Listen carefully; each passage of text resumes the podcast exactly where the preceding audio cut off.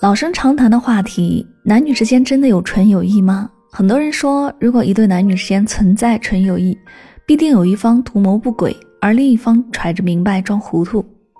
生活中从来不乏这种所谓的纯友谊关系，所以掌握分寸、拥有距离感就显得极为重要。在一段感情中，如果被一些没有距离感的异性朋友插足，那简直是致命的问题。恋爱前和自己的朋友。无论男女，打打闹闹很正常，但是恋爱后，这个分寸就需要仔细度量，不要轻易逾越，以防这段感情因为异性朋友而产生嫌隙。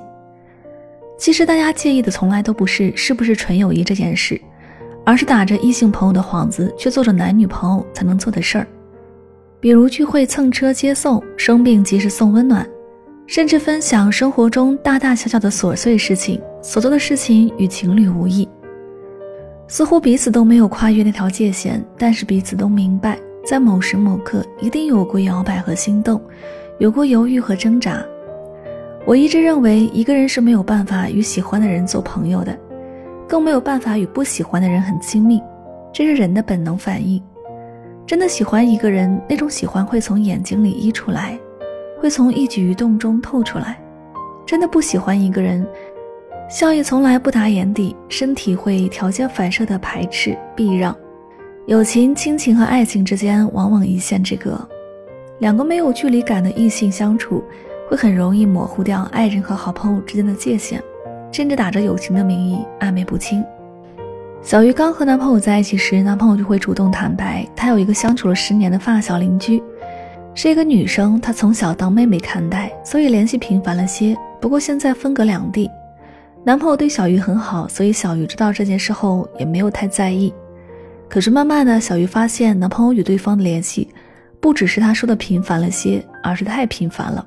男友会在给小鱼准备礼物的时候呢，也给发小准备一份，会每天和发小分享日常，包括他和小鱼的恋爱日常，甚至会专门去发小所在的城市去看望他。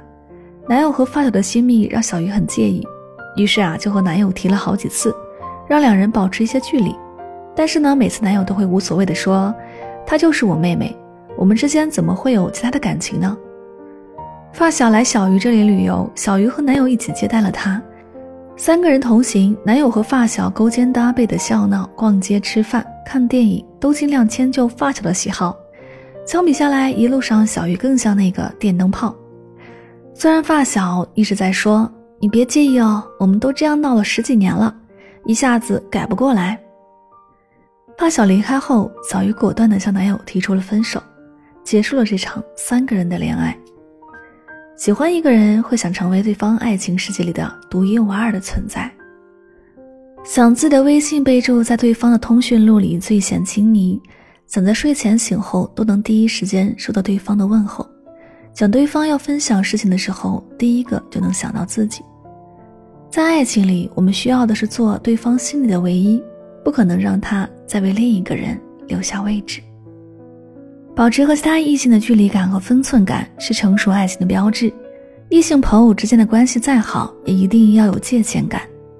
有些事只能在爱情中发生，不该在其他感情中发生。我们恋爱时势必要为这段感情和另一半负责，任何让另一半感到不安的异性社交都该回避。跟异性社交时，你即便可以做到问心无愧、毫不越界，却左右不了别人的思想和行为。如果不能主动把握分寸感，那么很可能伤害到自己真正爱的人。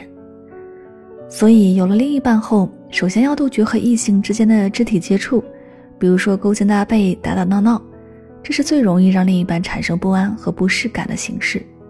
其次，尽量不要和异性朋友单独见面，就算见，也要带着另一半。三个人可以一起聊聊共同感兴趣的话题，让另一半有参与感。最后呢，减少不必要的联系，这是踏入一段感情时必须要做的割舍，也是对另一半最起码的尊重。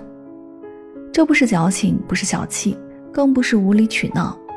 恋爱后的人一定会因为在乎对方的感受，而去适当调整跟所有朋友的相处模式。而且我也相信，真正的朋友会理解你，会自动退到一个。安全的距离。愿今晚的你一切安好，晚安，好梦。